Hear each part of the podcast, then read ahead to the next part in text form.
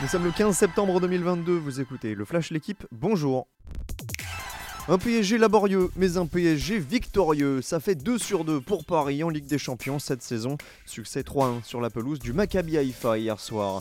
Une victoire qui a mis le temps à se dessiner. Le club israélien avait même ouvert le score avant que le trio Messi, Neymar, Bappé ne se mettent en action. Résultat, les trois attaquants ont marqué. Kylian Mbappé en profite même pour égaler Edinson Cavani, meilleur buteur de l'histoire du PSG en Coupe d'Europe.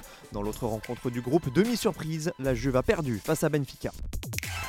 Après l'OM et le PSG, quatre autres clubs français sont sur le pont ce soir. En Europa League, Nantes se déplace à Karabakh à 18h45 pour confirmer sa victoire initiale contre l'Olympiakos. À la même heure, Monaco reçoit Ferencvaros. Le choc de la soirée lui opposera Rennes à Fenerbahçe. Rendez-vous à 21h. En parallèle, Nice se rendra sur la pelouse du Partizan Belgrade, mais en Ligue Europa Conférence.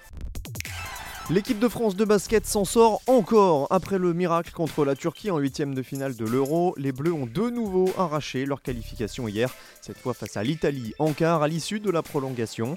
La France a encore connu un trou d'air lors du troisième quart, perdu 31-18, mais les hommes de Vincent Collet ont su se remobiliser pour finalement s'imposer 93-85. Ils affronteront la Pologne dans le dernier carré. Il était passé complètement à côté de son Tour de France. Revoilà Mathieu Van Der Poel, le petit-fils de Raymond Poulidor, a remporté hier le Grand Prix de Wallonie devant l'Érythréen Binyam Girmay. C'est déjà le 40e succès sur route de la carrière de Mathieu Van Der Poel et surtout de très bon augure à une dizaine de jours des mondiaux de Wollongong. Il sera l'un des favoris de la course en ligne en Australie avec Wout Van Aert, Tadej Pogacar, Remco Evenepoel et Julien Alaphilippe. Merci d'avoir écouté le Flash l'équipe. Bonne journée.